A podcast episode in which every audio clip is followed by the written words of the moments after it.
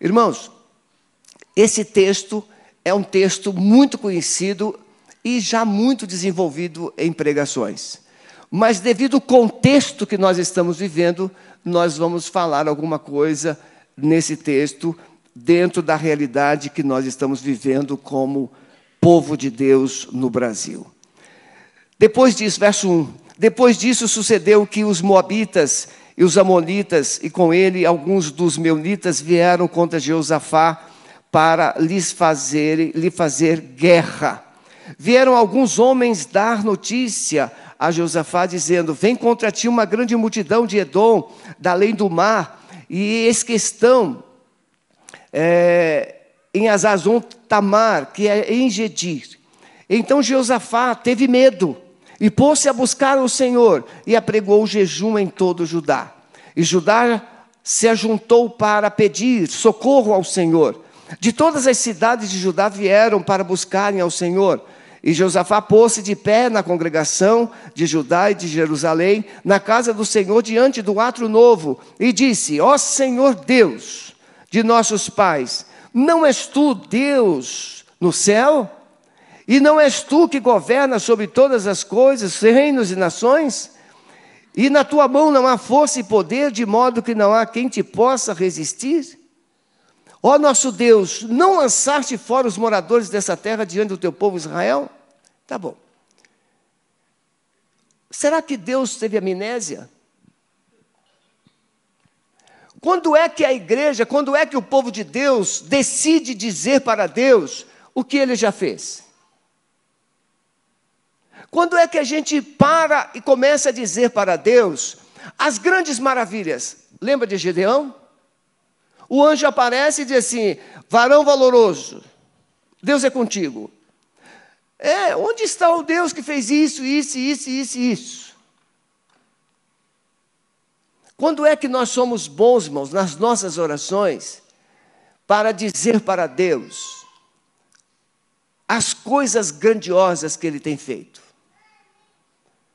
Quando nós perdemos o controle. Uma criança, se deixar, ela come chocolate até passar mal. E depois ela chega e diz assim, mamãe, dá um remédio, estou com dor de barriga. E quer um remédio que cure a dor de barriga na, na hora.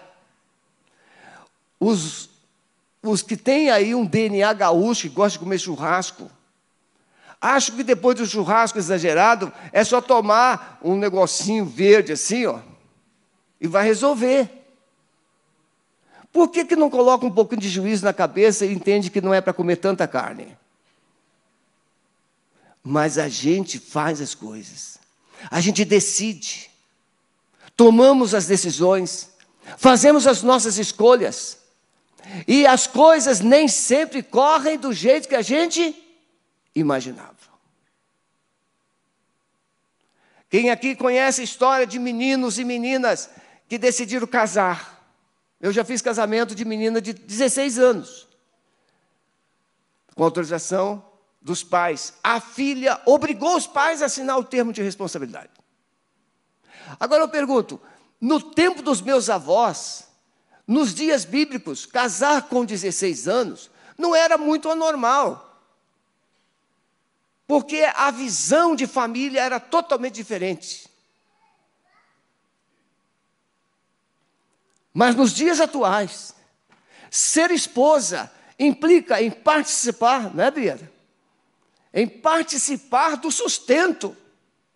E o marido está olhando quanto é que você recebe. Aí a bichinha tem 16 anos. O que, é que ela quer? Ela quer um cartão de crédito para ir para o shopping. Mas a conta vai chegar. E quem vai pagar? O marido. Então nós obedecemos aos hormônios, mas não obedecemos ao Espírito Santo. Obedecemos à nossa ambição, mas não obedecemos ao Espírito Santo. Aliás, não, não desobedecemos ao Espírito Santo porque nós nem o consultamos. Não perguntamos a Ele o que Ele pensa da, daquilo que nós estamos pensando. Josafá, meus irmãos, ele foi um excelente rei.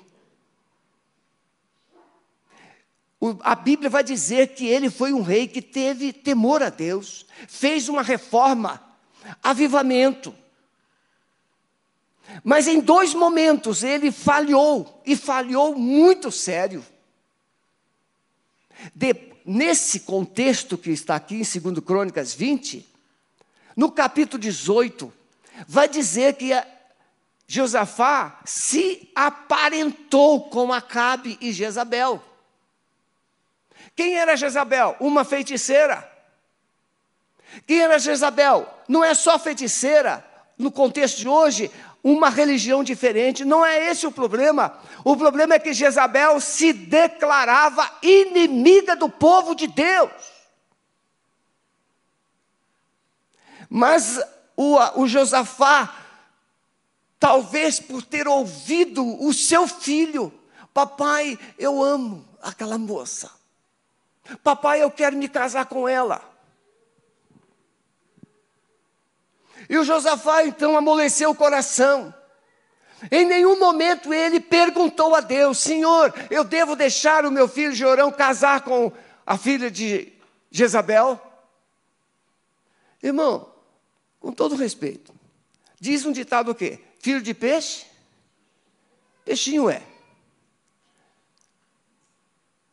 Irmão, se uma mulher é perversa, odeia o povo de Deus, e ela tem uma filha, e essa filha está se envolvendo, não caberia pelo menos o Josafá parar e falar assim: Senhor Deus, o que, que eu faço? Meu filho se apaixonou pela moça. Mas ele não fez isso. Aí passa esse episódio do capítulo 20, que é a restauração, mas chega após, depois dessa, desse aprendizado, o Josafá fará de novo outra aliança com o rei de Israel, Amazias, para construir navios para trazer ouro de Tarsis. E o profeta foi falar com ele, mas ele insistiu. E aí Deus mandou um vento forte no mar e afundou todos os navios. Nós não aprendemos da melhor forma, com a linguagem de amor, aquilo que Deus está querendo nos falar. Nós não aprendemos nós precisamos, às vezes, sofrer para depois aprender. O texto vai dizer que no capítulo 19, que Josafá nomeou juízes na terra. E ensinou esses juízes a serem corretos, íntegros, não aceitar subornos. E disse assim: porque Deus estará com vocês. Mas essa atitude de Josafá não anulou as consequências da sua atitude anterior. E aí nós chegamos no capítulo 20. Vem um exército, um exército de algumas nações numerosas. Alguns dizem que um milhão de soldados inimigos. Josafá diz assim: Senhor, em nós não há força para enfrentar essa multidão. Em nós não há poder. Nós não temos condições de lidar com essa situação, Senhor. Tenhas misericórdia de nós. E ele conclama a todos. Vieram as famílias, crianças, todos orando e jejuando em Jerusalém. E, e, e Josafá pede então a intervenção divina. Meus irmãos, qual deve ser a nossa atitude quando uma situação de crise chega? Bem, a crise já chegou, não adianta discutir mais. Já chegou. Leite derramado, não, não adianta chorar. Derramou. Mas qual atitude? Se você coloca o leite para ferver e ele entorna, É chato, não é verdade? Que coisa ruim quando você coloca um leite lá e por um lápis você fica lá esperando. Bastou um piscar de óleo o leite. E que trabalheira para limpar aquele fogão. Eu vi vários balançando a cabeça assim, muita gente tem tornado leite. Uma criança. Mas veja, esse entornado leite, não adianta você chorar, reclamar o leite entornado. É como não entornar novamente. Aprender a lição. Na crise, Deus nos leva para a escola de volta. Na crise, Deus nos leva para a escola da obediência. Na crise, Deus nos leva para a escola do quebrantamento. Na crise, Deus nos leva para a escola do jejum e da oração. Onde nós ficamos reprovados alguns anos. É só na crise que Deus vai conseguir nos matricular nessas escolas. E Josafá, então, ele conclama o povo. E a primeira atitude, irmãos, que a gente vai perceber que precisamos hoje, no Brasil, na igreja, diante desse quadro bíblico, é quebrantamento. Precisamos parar de falar bobagens e dobrar o nosso coração diante de Deus. Quebrantamento não vem de palavras excessivas. Quebrantamento vem de atitudes do coração. Dobrar o coração, chorar diante de Deus, pedir perdão por aquilo que foi feito errado ou por aquilo que foi deixado de fazer certo pedir perdão. Josafá fez isso. Quebrantamento. Buscou ao Senhor de coração. Se humilhou diante do Senhor. Se tem uma coisa ruim, é você declarar que precisa de ajuda de alguém. Que coisa desconfortável é você declarar que precisa de ajuda. E em algumas áreas. Você chega assim, com cara de bobo, e rodeia, rodeia, rodeia. A pessoa que está te ouvindo já sabe onde você quer chegar, mas você não, não sabe como chegar lá. Fica enfeitando o pavão para ver se tem um jeito melhor. Não adianta a gente tem que chegar e dizer: Senhor, eu estou mal. Marido falhou com a mulher, eu errei. Mulher falhou com o marido, eu errei. Pais que falham com os filhos, erramos. A primeira atitude é: nós erramos.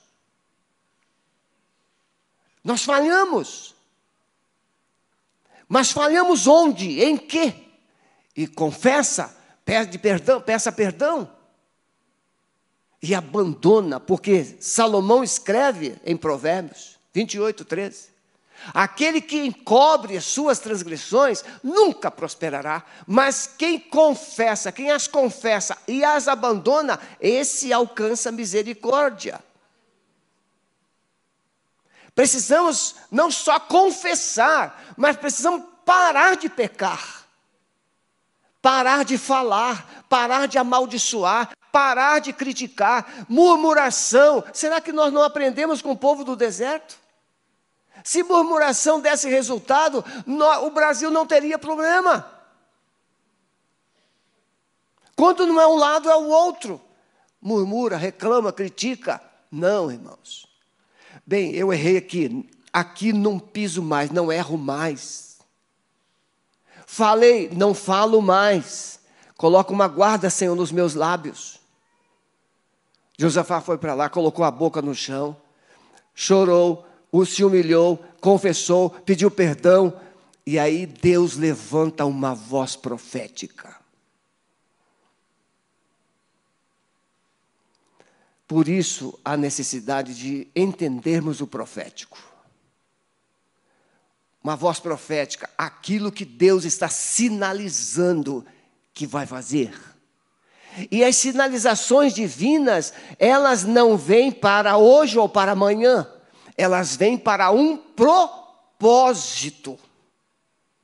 Nós somos bons de datas, de calendário, de agenda. Quando é que isso vai acabar? Pare de perguntar o quando vai acabar e comece a tomar as atitudes para consertar o que você fez.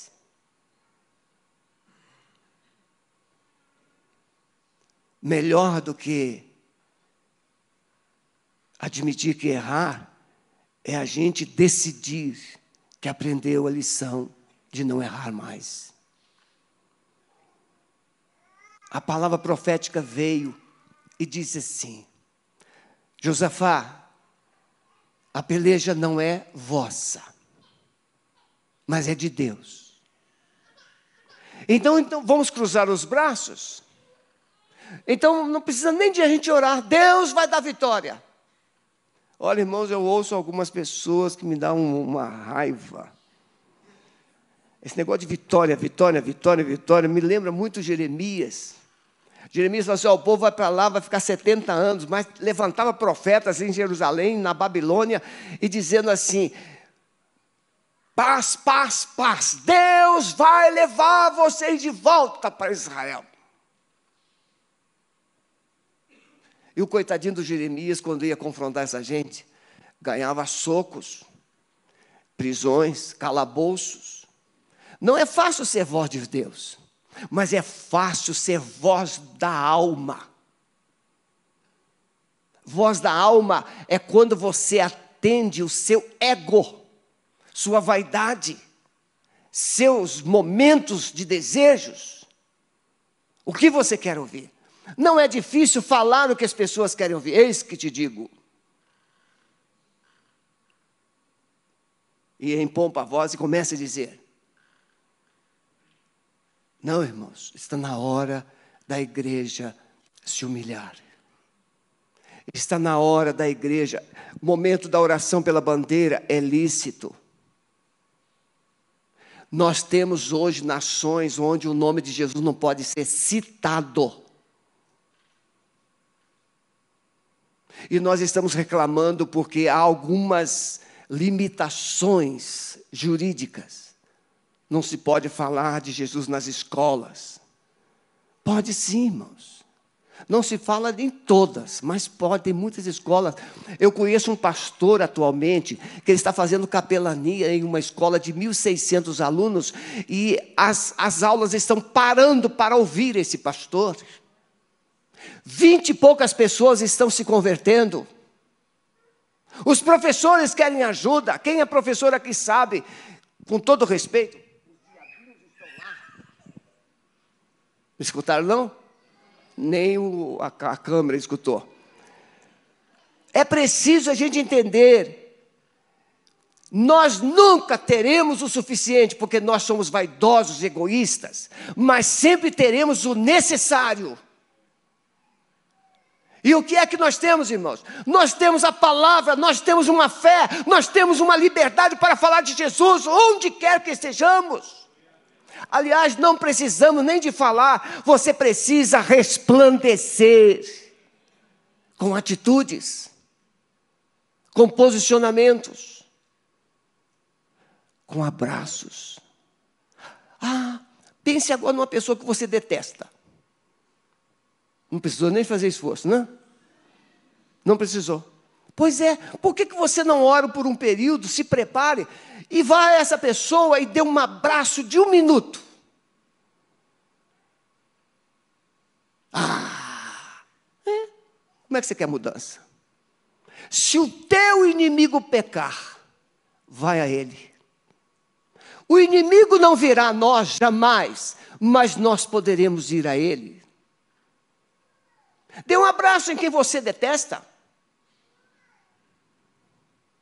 E quem sabe ele, meu Deus, ele vai até falar, meu Deus. Essa peleja não é vossa, mas é de Deus. A guerra da igreja nunca foi dela, é de Deus.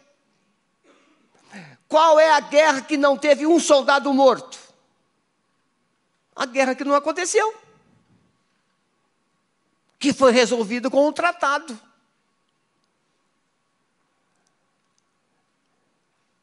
Mas toda guerra haverá perdas, haverá gente caindo, mas toda guerra bem guerreada haverá um vencedor. Não importa quantos cristãos vão cair, não importa quantos cristãos vão perder, não importa quanto a igreja vai perder. Eu estava ali, irmão, na hora da adoração, eu falei assim: Senhor, o Espírito Santo começou a me murmurar aqui dentro. Eu falei assim: Senhor, se essa igreja fosse fechada, por isso que eu vim aqui, irmãos. Se essa igreja fosse fechada, Senhor, a gente poderia ir naquelas escadas ali e começar a adorar, começar a glorificar, começar. Ah, mas aí a polícia vem e mete o cacete, você não pode, então faça da sua casa. E aí veio um, um, um sonho, uma inspiração. Eu vou conversar com a dona Sueli primeiro, claro. Mas orar, se preparar por um tempo e preparar um banquete lá na minha casa e convidar os moradores dos sete, dos sete andares do prédio. Pastor, o senhor está louco? Não! Eu estou enxergando que tem moradores indo para o inferno. E eu estou confortável porque eu estou indo para o céu. Eu trato bem os moradores que eu vejo e que eu me encontro com eles, mas e os que eu não vejo? Então eu posso orar, preparar o meu coração, preparar uma mesa. A Bíblia diz: prepare um banquete na presença dos seus inimigos. E aí eu posso convidar os meus vizinhos. Porque se eu orar e se eu realmente for alguém que eles já têm ouvido, acho que já. Primeiro que eu ando com a camisa do Flamengo lá no prédio, para lá, para cima, para cima, para baixo, eles sabem que eu sou mais do que vencedor.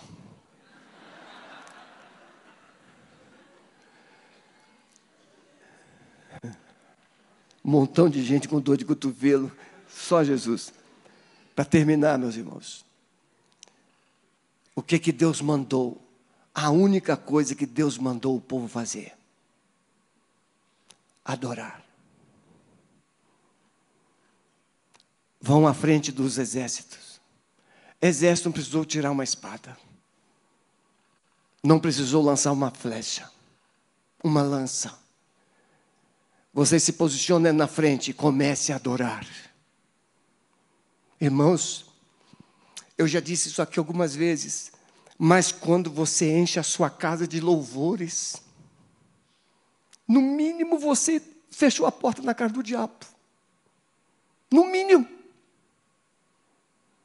Mas se você encher a sua casa de louvores, você vai atrair a presença da glória de Deus. E quando a glória de Deus se manifesta, Pastor Jeff tem pregado muito sobre isso aqui nos jovens. Quando a glória de Deus se manifesta, ela traz consigo a presença e o poder de Deus. E aí, uma coisa estranha aconteceu, que não é um fato isolado na Bíblia. E eu fui reler, não é possível, como é que pode? Aí, primeiro, eram três exércitos poderosos. Primeiro, Deus coloca dois exércitos contra os da Monte Seir, os descendentes de Esaú. Esses dois exércitos vão lá e aniquilam o Monte Seir. E aí depois os dois exércitos que guerrearam juntos, agora guerreiam entre si. Bem, eu não consigo entender muito esse negócio, como que Deus fala, porque tem outros textos da Bíblia, diz o texto que eles, as espadas de um matavam um ao outro. Porque, irmãos, quando Deus coloca medo e terror, você já viu o que, você faz? Você não viu nada, você sai correndo. E o que, que você está na mão? Uma espada. E o que, que acontece com essa espada? Você sai furando todo mundo sem saber. Deus fez uma confusão no meio daqueles três exércitos e eles se mataram. Ah, pastor, isso é história da carochinha. Não, é história bíblica. Precisa ser crida. Eu oro assim. Senhor, tem gente que só sabe falar mentira. Abra a boca dele para ele falar verdades. Senhor, tem gente que só sabe planejar engano. Coloque, Senhor, ideias. E vocês estão vendo que as mentiras estão sendo descobertas pelas próprias bocas. Por quê? Porque Deus está ouvindo a sua, a minha, a nossa oração.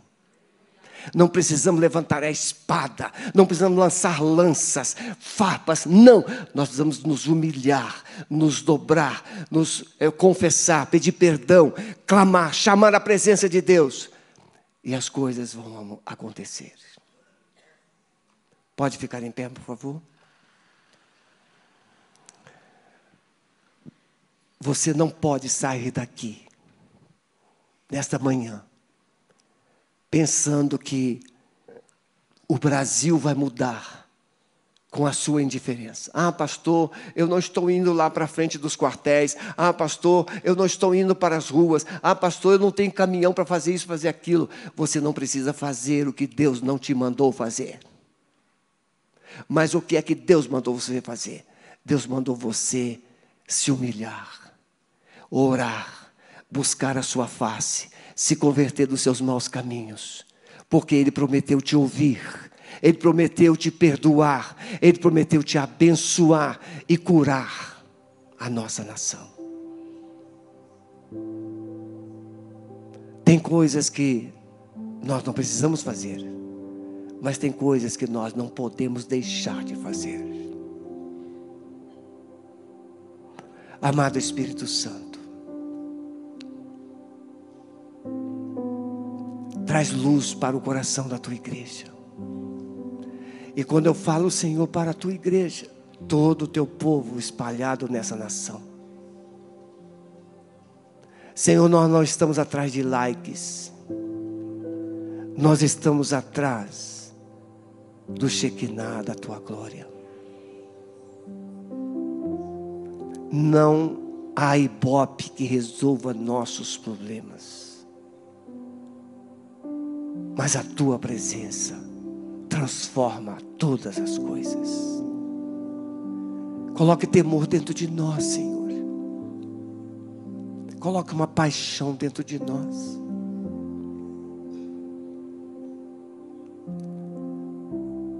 Ajude-nos a olhar, Senhor, em nossa volta com os teus olhos.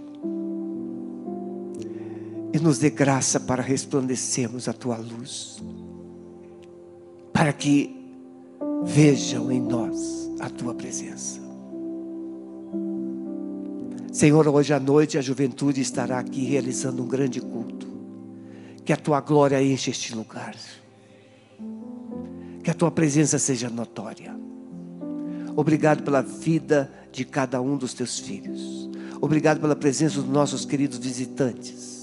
Obrigado por aqueles que nos acompanharam, nos acompanham em seus lares.